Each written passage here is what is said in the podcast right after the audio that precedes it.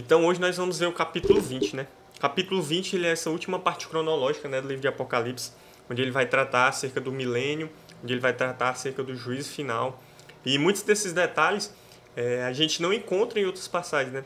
Existe uma riqueza de detalhes aqui que João vai declarar que elas fazem contexto e conexão com outras passagens, complementam outras passagens que de certa forma ficaram como se fossem vagas.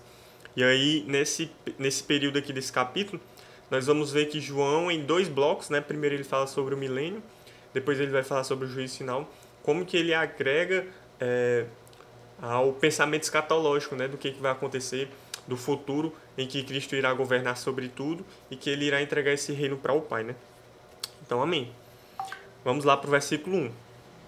Apocalipse capítulo 20, verso 1, diz o seguinte: Se vocês tiverem qualquer dúvida, a gente segue aquele esquema. Podem mandar aí a dúvida é, que eu tento responder aqui. Então vi descer do céu o anjo que tinha na mão a chave do abismo e uma grande corrente. Ele segurou o dragão, a antiga serpente, que é o diabo, Satanás, e o prendeu por mil anos. Lançou-o nesse abismo, fechou e pôs selo sobre ele, para que não mais enganasse as nações, até se completarem os mil anos. Mil anos.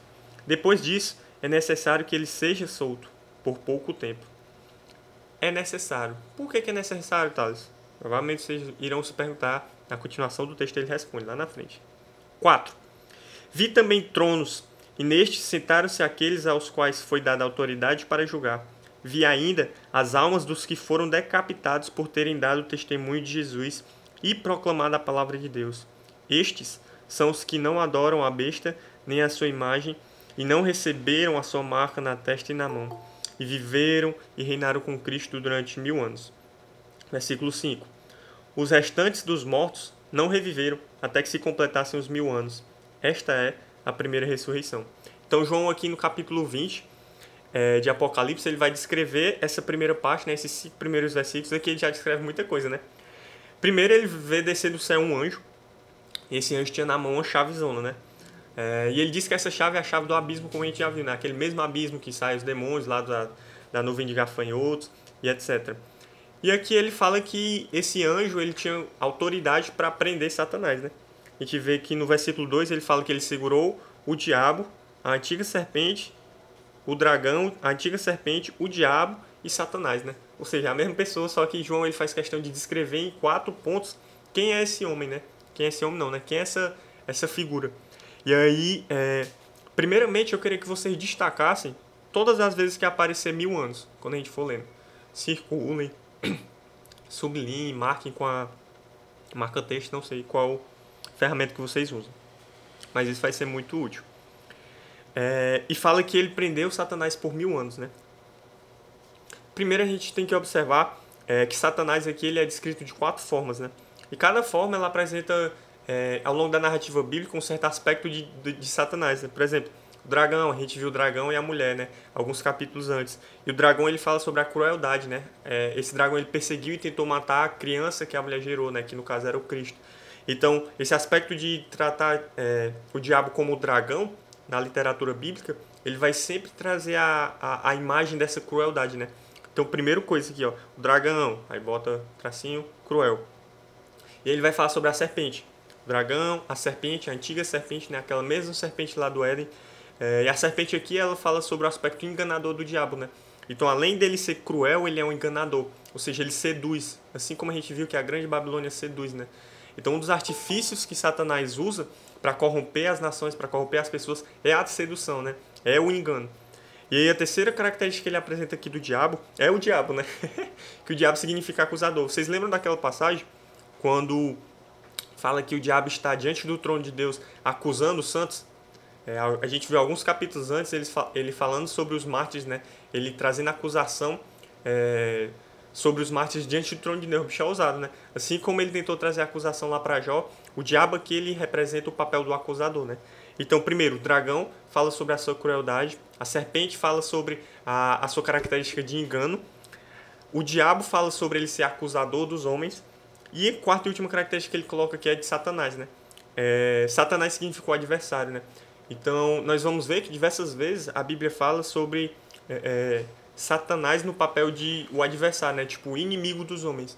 E aqui ele vai apresentar também esse papel. Além dele representar é, de maneira figurativa, é, o nome Satanás figurativo como adversário, a gente diversas vezes vai ver esse retrato sendo tratado, né? No sentido de batalha, de conquista.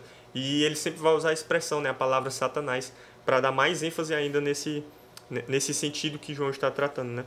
Então ele fala que esse homem, né, essa pessoa, quando eu falo homem, pense na figura do diabo, né? Não pense homem, homem encarnado, né? O diabo encarnado.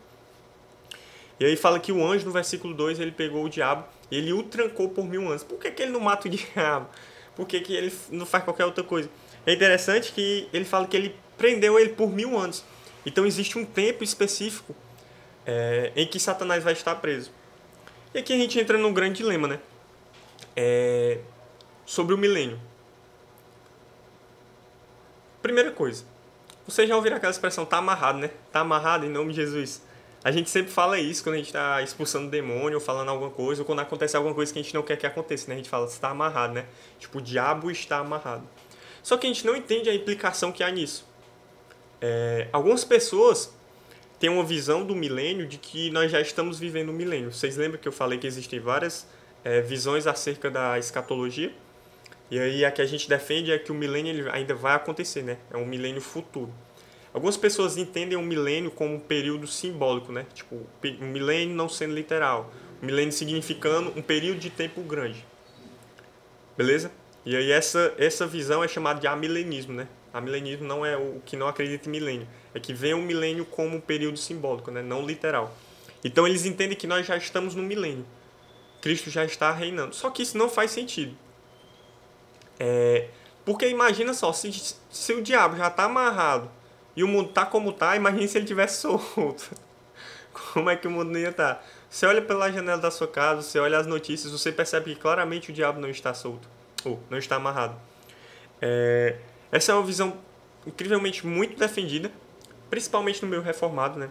E que eu não vou me ater aos detalhes, porque eu já disse que isso aqui não é uma discussão de visões, né? A gente vai apresentar a nossa visão e a gente vai tentar defender biblicamente ela. Então, nós acreditamos que o milênio é um período futuro e que Satanás não está amarrado, né? Satanás ele está reinando. E isso é, entra em muito mais ênfase quando a gente vê que tá aqui, 1 João 5:9 e 2 Coríntios 4:4, né? 1 João 5:9, primeira epístola de João, né?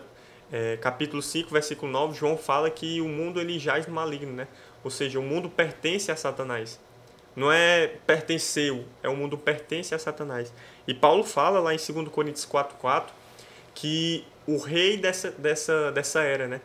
Ele cegou o entendimento para que as pessoas não pudessem entender. E quem é o rei dessa era? Ele está falando de Satanás. Entende? Então, tanto Paulo quanto João, eles entendiam que, que não é Cristo quem governa essa era. É Satanás que está governando essa era. E isso parece ser muito confuso para a gente. Porque quando a gente entende era, lembre daquela palavra grega, né? Aion por exemplo, quando os discípulos perguntam para Jesus: Jesus, quando é que vai acontecer o fim do mundo, que a nossa tradução coloca como mundo?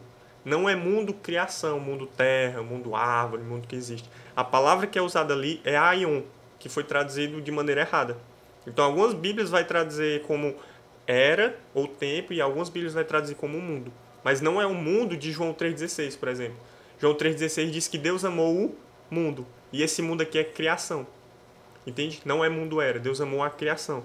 Existe uma diferença.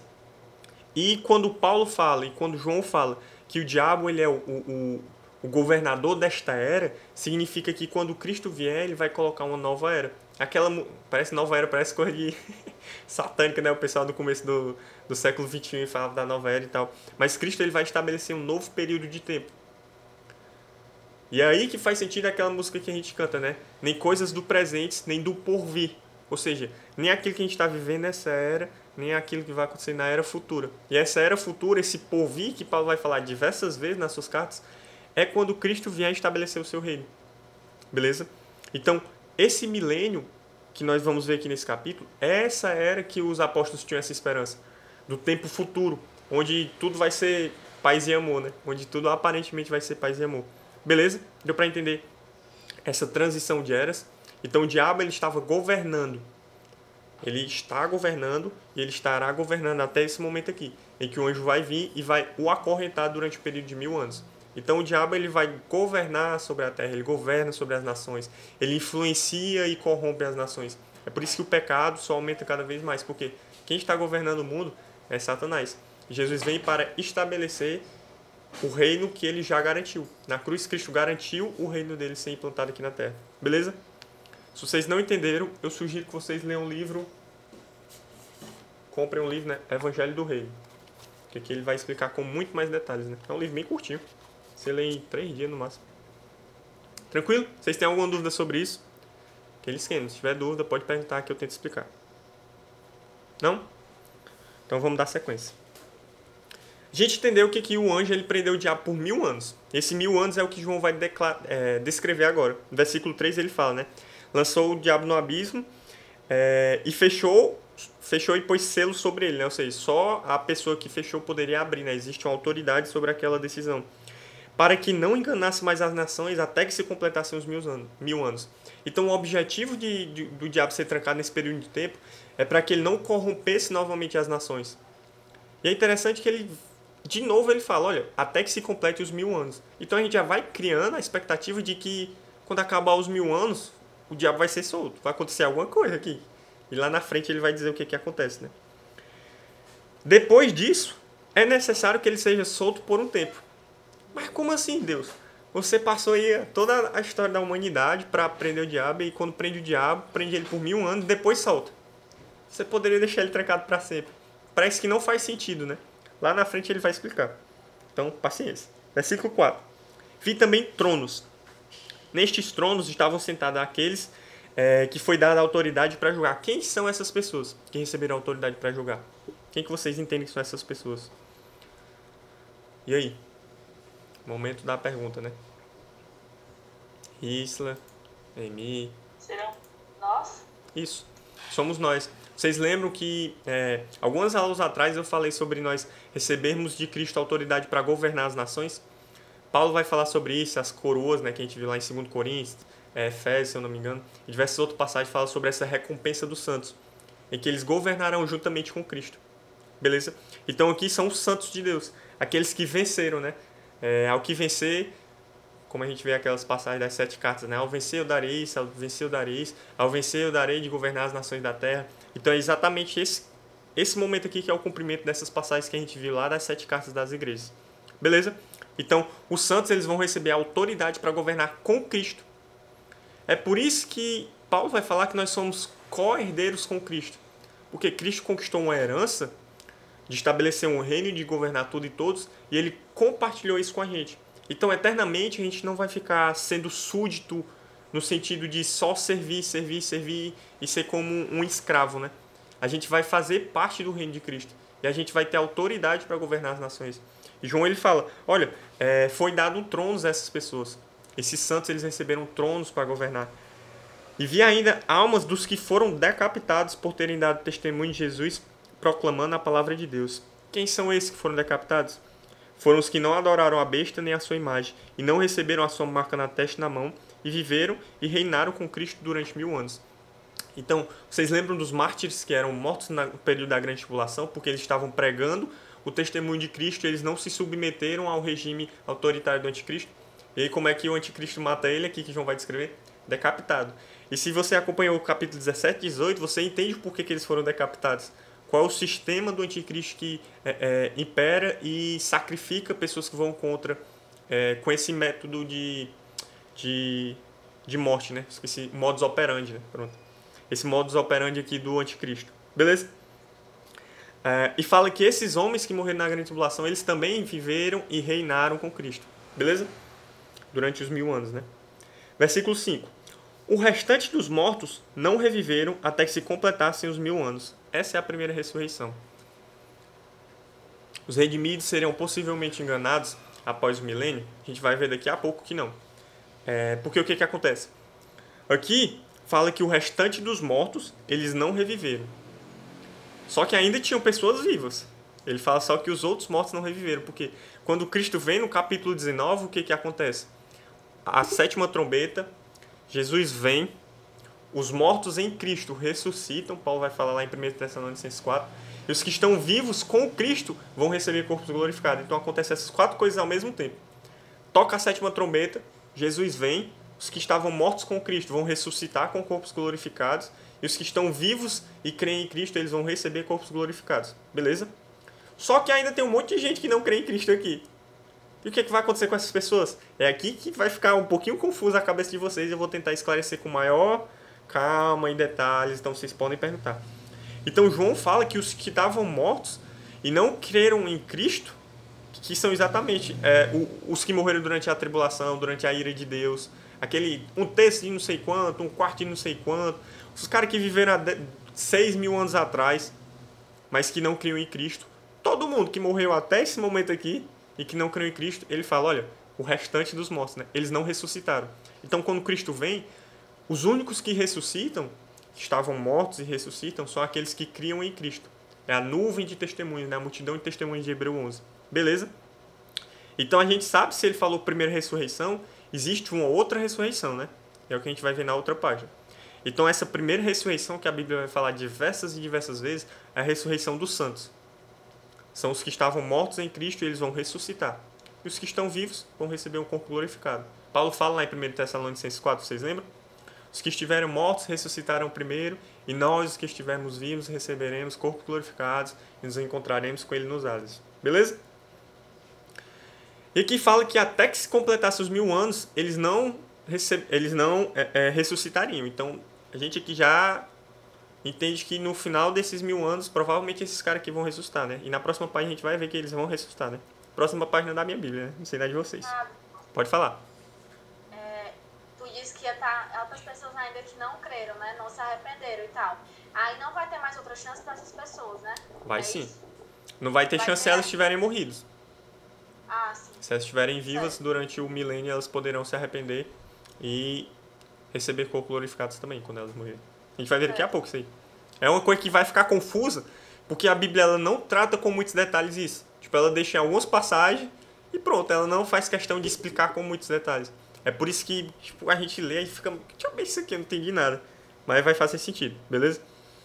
É, então, primeiro, a gente vê os mortos com Cristo no versículo 4, que ressuscitaram, e os mortos sem Cristo no versículo 5, que não ressuscitaram. Tipo, assim como Cristo veio na primeira vez e muitos viram todos os milagres que ele fez, muitos viram ele morrendo e depois ressuscitando, e ainda assim o pessoal não acreditou. Quando ele vier da segunda vez, vai acontecer a mesma coisa. Muitas pessoas que não se submeteram ao anticristo e também não vão se submeter ao reinado de Cristo, elas só estão moscando lá. só estão vivendo. E a gente vai entender quem são essas pessoas, né? Que a Bíblia vai dizer no Antigo Testamento e aqui nessa passagem de João. Beleza? Então, voltando. Só aqui, esse milênio, nesses né, mil anos, já apareceram quatro vezes no versículo 2, no versículo 3, no versículo 4 e no versículo 5. Agora, a partir do versículo 6, ele vai aparecer outras duas vezes. Versículo 6. Bem-aventurado e santo é aquele que tem parte na primeira ressurreição. Então, aqui João ele declara, né? Ó, felizes são os que participam dessa primeira ressurreição. Por quê? Porque eles são santos. Eles herdarão o reino de Cristo. Então, os que não fazem parte da primeira ressurreição não são tão bem-aventurados da mesma forma. Sobre esses, a segunda morte não tem poder. Como assim, segunda morte? Vai ter uma segunda morte? Calma. O João vai explicar daqui a pouco. Então ele vai só pincelando algumas coisas, só jogando, né? Joguei pro alto, né? Isso é leve. E aí ele já falou aqui que o diabo vai ser solto. Ele já deixou a entender que vai haver uma segunda ressurreição e aqui ele ainda deixa a entender que vai ter uma segunda morte. Aí João, pelo amor de Deus, João, explica uma coisa, fica só falando, não explica nada, né? Versículo, é, continuação. Esses que ressuscitarão na primeira vez, né, quando Cristo vier, os santos, eles serão sacerdotes de Deus, de Cristo, e reinarão com eles mil anos. Com ele não, né? Com eles não, com ele. Então aqui nós temos duas coisas. É, nós teremos dois tipos de papéis durante o milênio de Cristo. Nós seremos sacerdotes e nós seremos governadores. Essa é a nossa recompensa. Nós é, estaremos diante do próprio Pai, diante de Cristo, é, em adoração e nós estaremos diante dos homens exercendo o governo que nós aprendemos com Cristo. Tranquilo? Porque o que, que acontece? Se a gente vai governar, precisa haver uma pergunta. Nós iremos governar sobre quem? Entende? E os santos não vão governar sobre os santos. Entende? Não faz sentido. Existe algum tipo de pessoa que a gente vai governar que vai fazer parte do milênio. E aqui João ele fala, olha, nós seremos sacerdotes, nós continuaremos adorando a Deus, nós iremos em procissão para Jerusalém, a palavra fala várias e várias vezes em Zacarias, é, que as nações irão até Jerusalém prestar cultos ao Senhor, porque Cristo vai estar habitando fisicamente lá em Jerusalém. Então nós iremos até Jerusalém prestar o nosso culto a Ele. Versículo 7. Agora vai bugar a nossa cabeça. Quando se completarem os mil anos, Satanás será solto da sua prisão. Tipo, ele cumpriu a sua pena, né? E sairá para enganar as nações que estão nos quatro cantos da terra, Gog e Magog, a fim de reuni-las para a batalha. Ele meteu um Gog e Magog aqui aleatório, né? para quem não acompanha a, a, a literatura escatológica, esse Gog e Magog aqui foi aleatório. Gog e Magog aqui no meio das nações, o que, que é isso? Gog e Magog é resgatado lá de Ezequiel 38. Você pode riscar aí bem forte, bem vermelho, porque Gog e Magog é um dos principais símbolos da escatologia bíblica. Gog e Magog ele é um tipo de anticristo. Ele representa um império, ele representa o próprio anticristo. Então existe o Gog e Magog de Ezequiel 38, que é um anticristo antes de Cristo voltar. Então nós vamos ver ao longo da história diversos é, personificações de anticristo. Por exemplo, Ei, ti... pode falar. Ei, eu vou perguntar aqui, mas não sei se tu falou e eu que perdi, certo? Essas questões desses mil anos é referente a partir de quando, mais ou menos? A partir de quando Cristo voltar. Então, é porque o 5 fala é, até mil anos, nos 3 mil anos e nos 7 mil, como se fosse aqui 3 mil ao todo, né? Não, é tudo o mesmo período de tempo. Ah, tudo mesmo no primeiro Isso, mil. isso. Ah. No começo desses mil anos, Satanás vai ser solto. Aí, esses mil anos, o que, que vai acontecer? Os santos de Deus, eles irão governar as nações, eles serão sacerdotes. Antes desses mil anos, né? Os que morreram vão precisar ressuscitar, né? Para que eles possam ser governadores, para que eles possam exercer o sacerdócio. Então, a gente vai entrar nesse período de mil anos, os santos com os corpos glorificados, assim como Cristo tem um corpo glorificado, que pega, que bate, que come. É um corpo como o corpo de Cristo quando ele ressuscitou. É um corpo que come e ao mesmo tempo atravessa a parede. É, um, é umas coisas meio Matrix, né? Então, é, esse período de tempo de mil anos, ele é um só aqui nesse capítulo. Quando Cristo vem, começa o reino milenar, né? Que a Bíblia vai falar, o reino milenar. Ou seja, é Cristo governando as nações. Beleza? Já que eu vou explicar com mais detalhes isso. E o... Pode perguntar, Vivi. É, tu falou que depois de mil anos é que Satanás seria solto, né? Uhum. Então, nesse, período, não, teria mais perseguição com as pessoas que ficaram, com as pessoas que acreditar na palavra de Deus? Nos- se pode ter respondido isso. Entendi. Nos mil anos você ainda vai ter rebelião, você ainda vai ter não sei o que, não sei o que. É, essa perseguição que, que vai haver, né? Sim. Cristo- com Cristo nosso. Vai haver, por quê?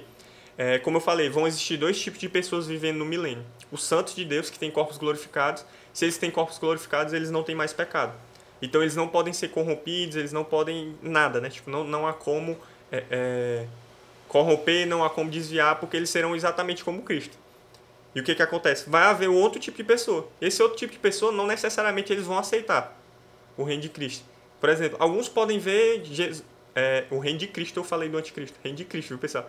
É, alguns vão ver como um regime autoritário, como um. Como é que as pessoas chamam? É, ditador. Vão ver Jesus como ditador, porque, porque ele vai estabelecer o governo dele sobre todas as nações. É o direito legítimo dele. Então as pessoas que não receberem esse corpo glorificado, elas vão continuar com o pecado. Elas vão viver como a gente vive hoje. Vão trabalhar, vão comer, vão fazer as coisas. Só que vai haver um líder mundial, que vai ser Cristo. Então muitas pessoas não vão aceitar, vão fazer rebeliões. E aqui vai haver uma última rebelião. E quem vai organizar ela, quem vai arquitetar ela, é o, é o próprio diabo.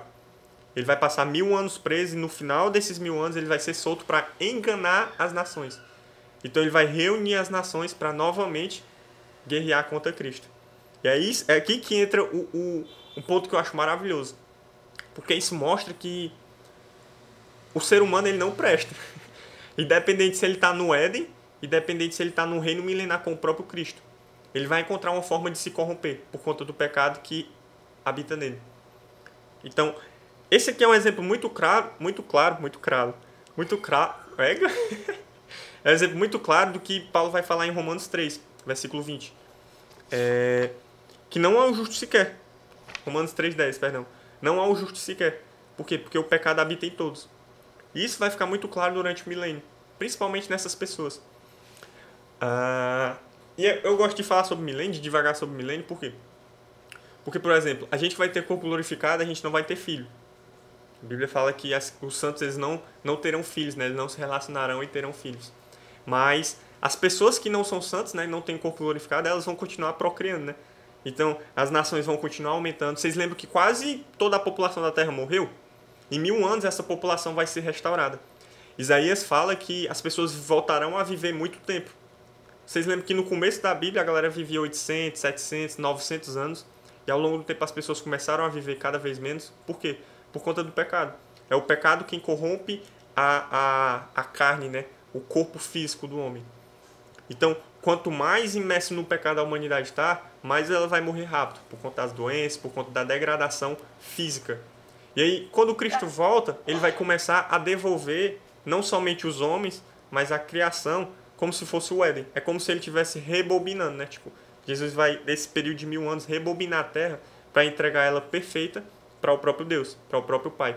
Ele vai falar que Cristo ele vai entregar o reino ao Pai. Então, nesse período de mil anos, Jesus ele vai meio que resetar tudo que foi feito, né? Ele vai restaurar a criação. Vocês lembram que quando eu falei que a gente vai voltar a ser agricultor? Por quê? Porque vai ser o nosso papel servir como sacerdote, assim como Adão serviu como sacerdote diante da criação. Então nós iremos restaurar a criação, juntamente com Cristo, nesse período de mil anos. Beleza? Deu para entender mais ou menos? A Bíblia fala, a Isaías, eu não lembro qual é o capítulo, Isaías vai falar que as nações trocarão as suas armas por enxadas. Isso mostra o nosso papel sacerdotal no milênio. Tipo, que nós voltaremos a, a ter cuidado com a criação e restaurar a criação para entregar ela perfeitamente. Assim como Deus criou lá no Éden. Pode falar, Thalita. Vai ser um tempo que vai ter corpo, o corpo glorificado andando junto com, com a galera como é que vai ser isso? É exatamente isso. é por isso que a nossa cabeça fica assim, meu irmão, que viagem. Então, assim como Cristo chegou assim do nada e atravessou a parede para comer com os discípulos, a gente vai fazer isso. Por exemplo, vai ter a nossa família, pessoas que não aceitaram Jesus. Eles vão estar lá no quarto e a gente vai entrar para comer com eles atravessando a porta, né? E aí, galera, como é que vocês estão? É uma viagem, né? Pra a gente tá falando, é que nem os panfletinhos do. como é? Todo mundo, isso vai ser tipo super comum, vai ser algo normal, para todo mundo visível. Sim. É assim como Cristo era visível. Vai ser. Peguem, peguem os textos, comecem a ler os textos que Jesus ressuscitou, tipo Lucas 24. Lucas 24, é, existem várias histórias de quando Cristo voltou, né? Por exemplo, ele comeu com os discípulos lá em Lucas 24, no caminho de Emaús. Ele estava lá, os discípulos estavam vendo ele. E aí Cristo partiu o pão e foi comer com eles, né? Teve um, um, em um certo momento, é, Tomé tocou na mão de Jesus. Jesus já tinha um corpo glorificado ali. Ele já estava ressurreto. Ou seja, ele era fisicamente homem e ao mesmo tempo ele era eternamente Deus. É esse o bug que dá na nossa cabeça. A gente vai ser plenamente homem. E o que que acontece? Esse período de tempo, eu tenho um livro, acho que a Rissa. Não, não sei se eu já emprestei pra Rissa. Vê se ele tá aqui. Tá não, tá no outro instante. Ele fala só sobre isso, sobre esse período de, de mil anos, né? Por exemplo, vocês lembram que vai precisar de um terceiro templo para que o anticristo ele interrompa o sacrifício do templo? Nesse período do milênio vai haver o templo. O templo ele vai funcionar como ele funcionava no Antigo Testamento. Só que ele vai ser um templo no sentido educativo. A gente vai ensinar as nações sobre a importância de Cristo como Cordeiro de Deus através do sacrifício dos animais. É uma coisa que é muito viagem.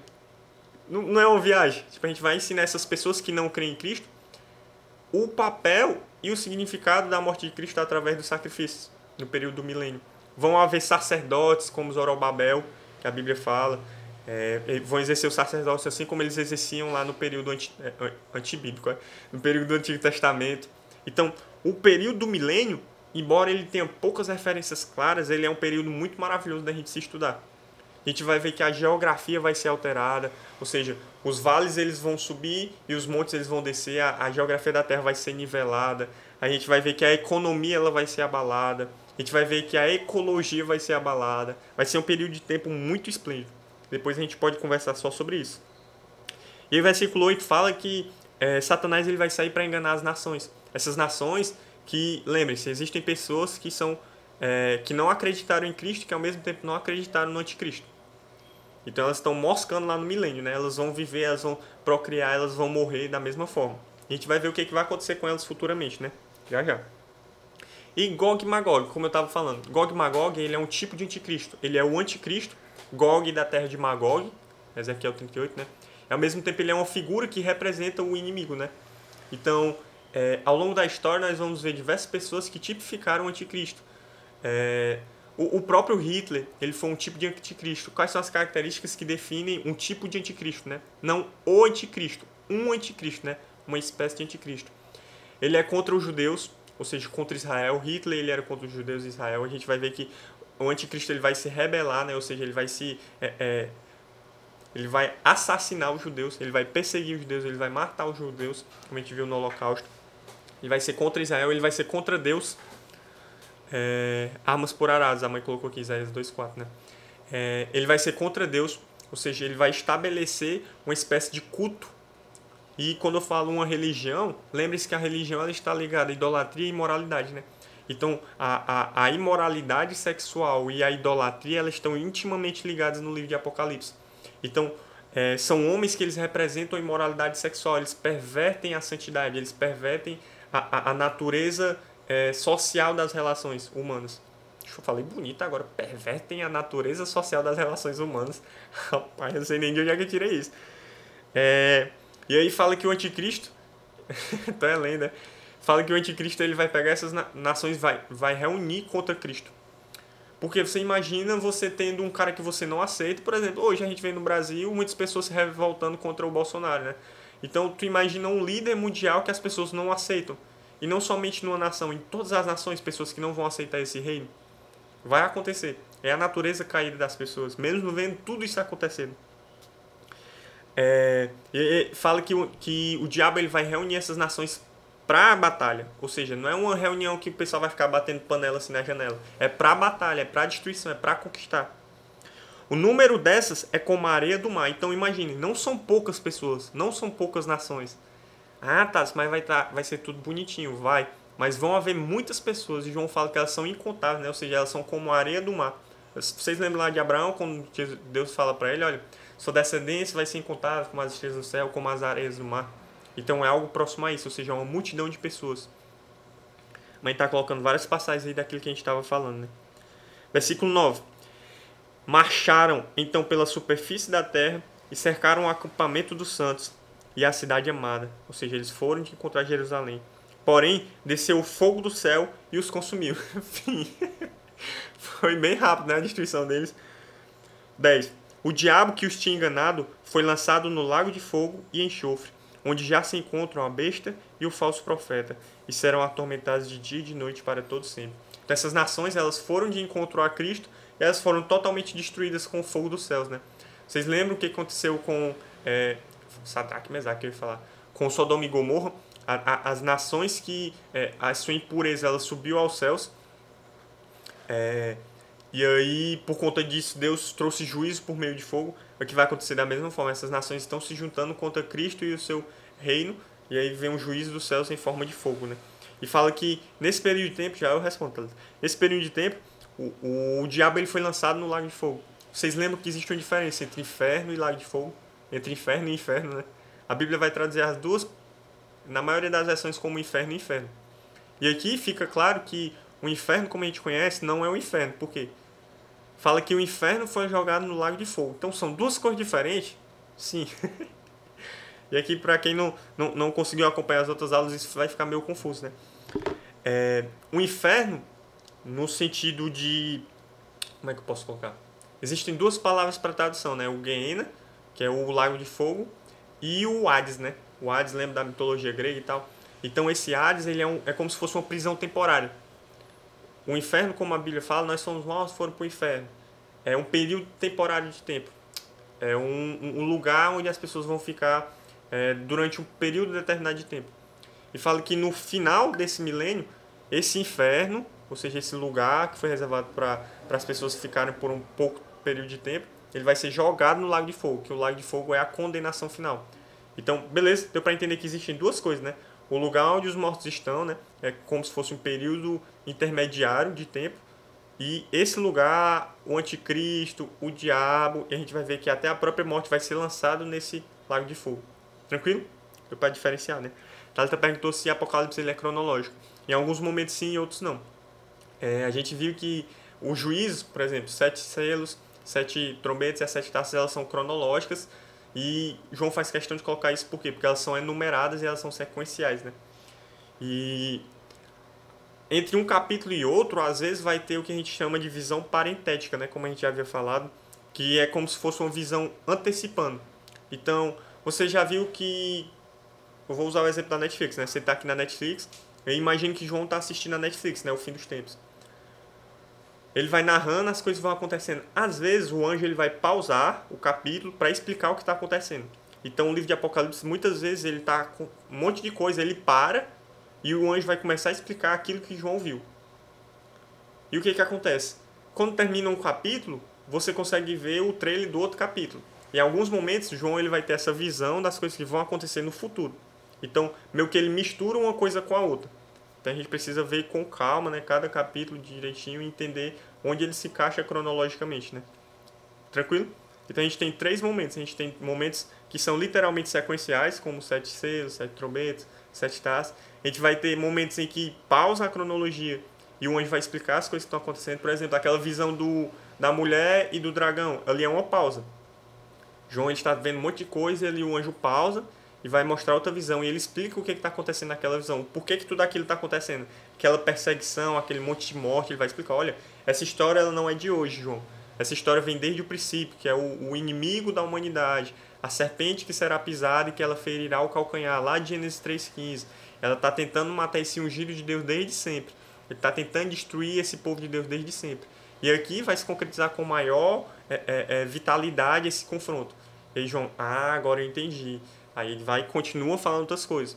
Em alguns momentos ele vai ter uma visão que está antecipando. Por exemplo, quando ele vê os 144 mil diante do trono de Deus, 144 mil que ele tinha acabado de ver que estavam morrendo, João vai ver, olha, futuramente eles vão estar diante de Deus Pai, entendeu? É como se ele estivesse tendo uma mensagem de esperança. Ele viu os amigos dele morrendo, sendo perseguidos, sendo decapitados, e o anjo fala, calma, o futuro deles não é esse, eles terão uma, é, é, uma vida gloriosa diante do trono do Pai.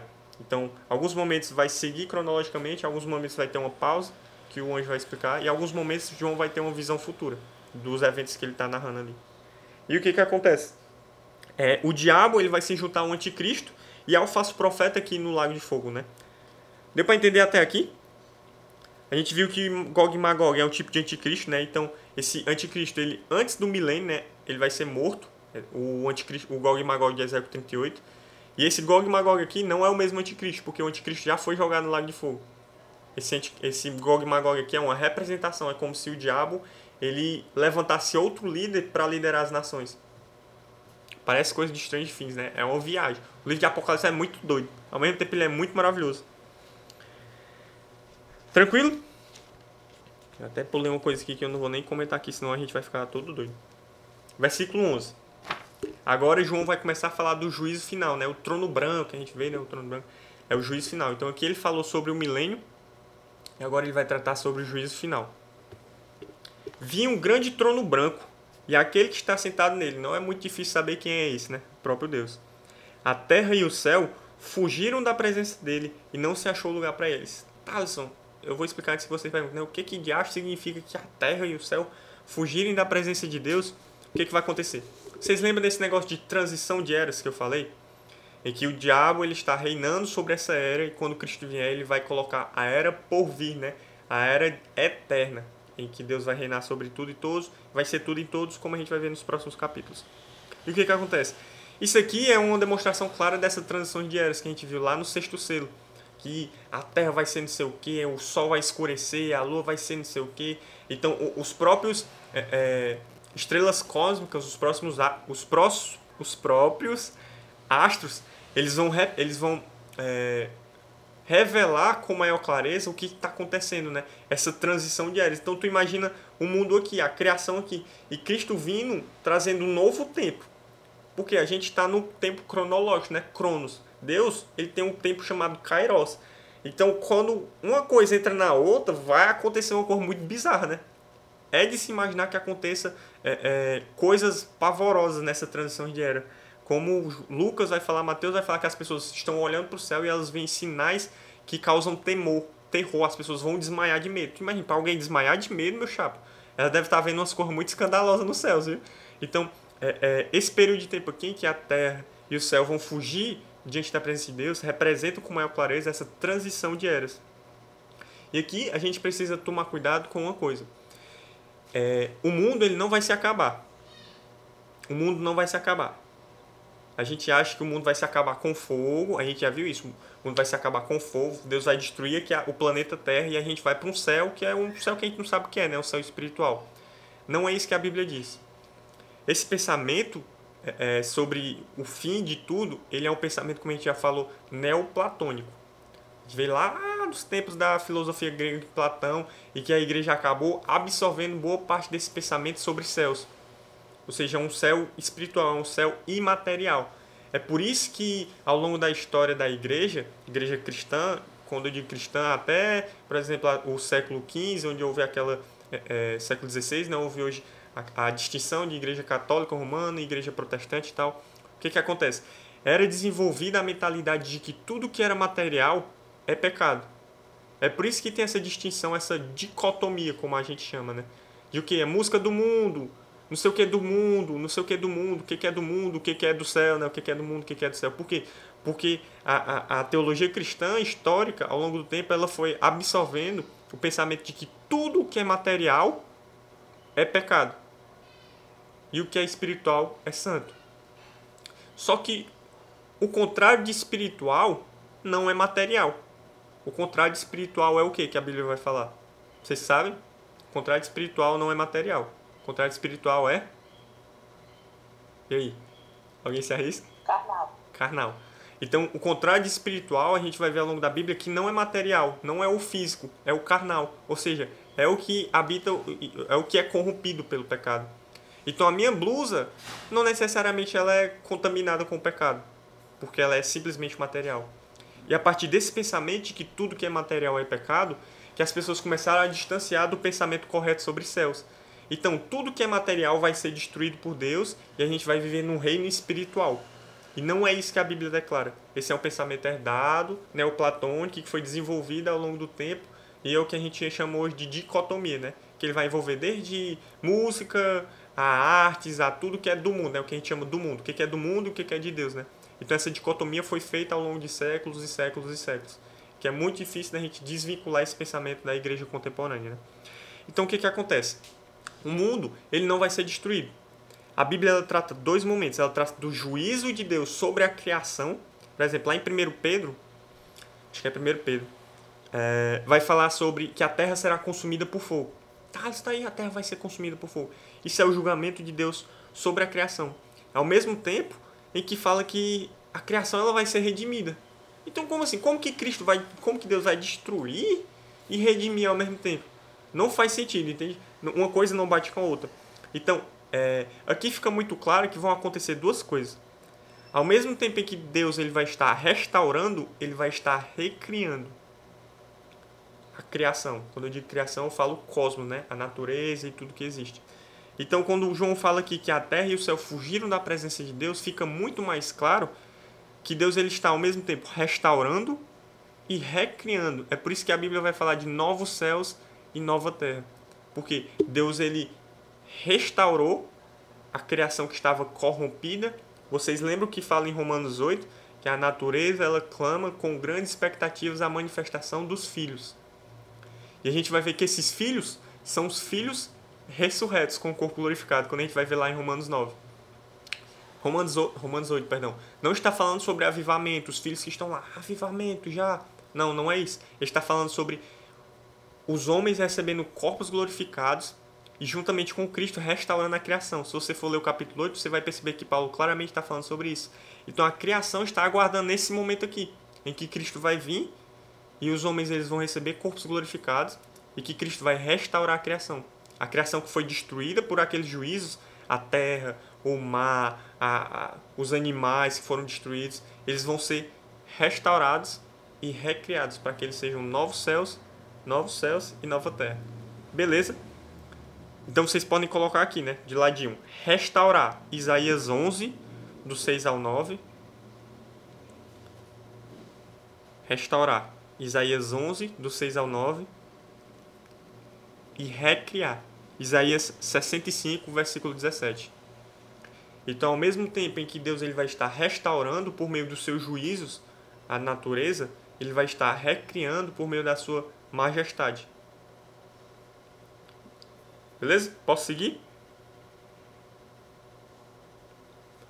Vi também, versículo 12, os mortos. Que mortos? Aqueles mesmos mortos do versículo 5 que a gente viu. São os mortos, mas que ainda não ressuscitaram com Cristo. Ou seja, eles não tomaram parte da primeira ressurreição. Foram os mortos ao longo de toda a história. Segundo Pedro 3,7, né? O pai está falando que a terra será consumida pelo fogo. O mundo, né? É, será consumido pelo fogo. Ah, só ler aqui para vocês, para ficar mais claro o que eu estou falando, para não ficar muito bugado. Vocês estão conseguindo acompanhar ou tá muita viagem? É porque é um, é um conteúdo que é muito grande, o um milênio, e fica ruim de falar em pouco tempo. Aqui, ó. A minha Bíblia ela tem uma versão mais bonita. Né? Ah, ele está falando, né? Olha, é, versículo 5. Deliberadamente vocês esquecem que de longo tempo houve céus bem como terra, a qual surgiu da água e através da água pela palavra de Deus pelo qual veio a perecer o mundo naquele tempo afogado. Ele está falando dos dias de Noé, né? Do dilúvio, em água, ou seja, o mundo foi destruído, né? a criação foi destruída. Só que a terra, a gente sabe que a terra não foi destruída. Ou foi? A terra deixou de existir depois do dilúvio? Não foi, né? Continuação. Ora, os céus que agora existem e a terra, pela mesma palavra, têm sido entesourados para o fogo. Ou seja, eles têm sido preparados, têm sido é, é, preparados de forma a aguardar um tempo. Que tempo? O tempo do fogo, estando reservados para o dia do juízo e destruição dos homens ímpios. A minha tradução eu trato com maior clareza, né? Algumas traduções parecem ficar confuso e parece falar que Deus vai destruir o mundo, né? Só que não é isso que essa passagem está dizendo. É, ele está falando que vai haver destruição no sentido de que, assim como aconteceu no dilúvio, Deus restaurou a criação, Deus restaurou os homens, Deus restaurou a terra. No período do fim do dia do juízo, Deus irá restaurar a criação. Então, em outras passagens, Pedro ele vai trazer maior clareza disso. Ele não está se contradizendo. Uma hora ele fala que ah, o mundo vai ser destruído e outra hora ele fala que o mundo vai ser recriado. Ele está falando a mesma coisa. Só quando as pessoas vão traduzir, elas traduzem de uma maneira que fica meio confuso para alguns. Tranquilo? E aí vi também os mortos, versículo 12. Os grandes e os pequenos, ou seja, os reis e os que são normais, né, súditos, que estavam em pé diante do trono. Ou seja, se eles estão em pé diante do trono, significa que eles ressuscitaram não é não?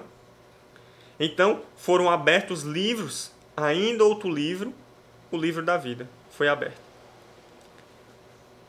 E os mortos foram julgados, segundo as suas obras, conforme o que estava escrito nos livros.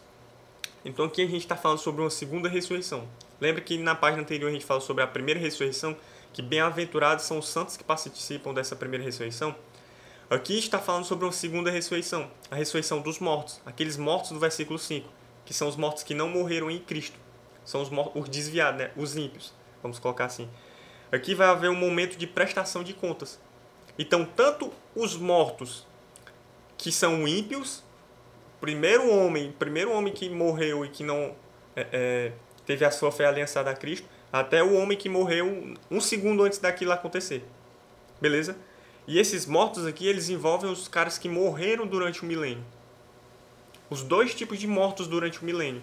Os mortos que continuaram não crendo em Cristo, os caras ficaram velhos e morreram, ou morreram em guerra. E os que morreram e se converteram durante o milênio. Por quê? Tu imagina tu nascer no meio do milênio. E o que, é que vai acontecer? O cara vai poder acreditar em Cristo ou não? E como é que ele vai ser salvo? Se, entre aspas, já foi salvo a galera. Tu entende que fica meio confuso isso? E aqui essa segunda ressurreição, ela envolve também esse tipo de pessoa aqueles que se converteram durante o milênio, as pessoas que nasceram durante o milênio, pessoas que viram Cristo vir e não aceitaram, mas ao longo do milênio elas se converteram. Então aqui vão ser todos os que estavam mortos, que não ressuscitaram quando Cristo veio e que não receberam corpos glorificados quando Cristo veio. Aí aqui vai entrar os caras que tiveram a segunda chance, como a Thalita perguntou, Thalita ou Felipe, não lembro. Aqui vão ressuscitar os caras que não acreditaram em Cristo de jeito nenhum, nem vendo o próprio Cristo ali em carne e osso. É, tranquilo? Deu para entender? E o que é que fala? É, eles estavam de pé diante de Deus, ou seja, eles vão prestar conta da, daquilo que eles fizeram. foram abertos diversos livros. Que livros são esses? João aqui ele não vai descrever, mas Daniel, capítulo 7, versículo 10, vai falar dos livros do julgamento. Então provavelmente são esses mesmos livros. São os livros que registram as obras dos homens. É interessante que abriu-se esses livros e a gente vai ver que esses livros eles não é, não são suficientes para salvar a galera. Não importa o quanto que os caras foram bons. Porque não é porque eles não querem Cristo que eles vão ser o cara ruim, né? Tipo, o cara que tá tentando matar todo mundo. Não. Você pode imaginar um amigo seu, que o cara foi bom, o cara prestava serviço social, o cara era maravilhoso, mas ele não creu em Cristo. E quando for aberto esse livro, essas obras não vão ser suficientes para salvar ele. Porque assim como a gente viu, Romanos 3,10, não há um justo sequer. E aí abriram os livros e não adiantou de nada. Agora vamos abrir outro livro, o livro da vida. Esse livro da vida é onde está registrado o nome daqueles que são salvos, aqueles que têm uma aliança com Cristo, aqueles em que Cristo cobriu-os com o seu sangue e os redimiu. Beleza? Então foi aberto esse livro e os livrinhos das ações. Os mortos foram julgados segundo as suas obras, conforme o que estava escrito nos livros. Então esses homens eles foram julgados segundo o que eles fizeram. Porque já que eles não creram em Cristo, eles estão condenados. E se eles estão condenados, eles precisam de uma pena. Então a pena deles foi aplicada de acordo com as suas obras. Tranquilo? Continuação, versículo 13. O mar entregou os seus mortos. A morte e o inferno entregaram os mortos que nele havia. Esse inferno aqui é aquele inferno que eu falei, né? Que é o período temporário de tempo. E foram julgados um por um, segundo as suas obras. Então fala que nesse período de tempo aqui, todas as pessoas que foram mortas elas vão ser devolvidas, né? Não é de que o cara morreu no mar, a alma dele ficou presa lá no mar, não, não é isso. Fala sobre essa ressurreição. Ou seja, vocês lembram que quando é, Paulo ele vai descrever a ressurreição em 1 Coríntios, em 1 Tessalonicenses 4, ele fala expressões como essa, de que a terra vai expelir os seus mortos, o mar vai expelir os seus mortos, para eles ressuscitarem. É, é a mesma coisa que vai acontecer aqui. Então aqueles que morreram e que não foram salvos, eles vão ressuscitar nesse momento. Eles vão ser julgados um a um, julgados pelas suas obras, para receber a sua pena eterna. Versículo 14. Então, ó maravilhoso, a morte e o inferno foram lançados no lago de fogo. A morte só vai ser lançada no, nesse período aqui, por quê? Porque no milênio as pessoas ainda vão morrer. Lembra que nem todo mundo vai ser eterno, nem todo mundo vai ter o corpo glorificado. Então as pessoas vão viver e vão morrer, os que não são salvos, né? E aí, no final desse período de tempo onde todo mundo for ressuscitado, todo mundo for julgado, aí a morte vai ser lançada no, no lago de fogo, né? A morte e o inferno foram lançados no lago de fogo. Então o inferno foi jogado no inferno. A morte foi jogada nesse lago de fogo. O diabo já estava lá, o anticristo já estava lá, o falso profeta já estava lá. Então estava todo mundo lá, né, nesse lago de fogo. E aqui ele vai dizer o que é esse lago de fogo. Esta é a segunda morte, o lago de fogo. Vocês lembram que, que João tinha antecipado um pouquinho o um negócio de segunda morte? Então esta é a segunda morte, ou seja, é a condenação eterna. Assim como a vida eterna é conhecer eternamente o Pai, como Jesus vai falar, a morte, segunda morte, é a condenação eterna. Ou seja, é viver sem o conhecimento do Deus Pai, sem a revelação do Deus Pai. Versículo 15. E se alguém não foi achado escrito no livro da vida, esse foi lançado no lago de fogo.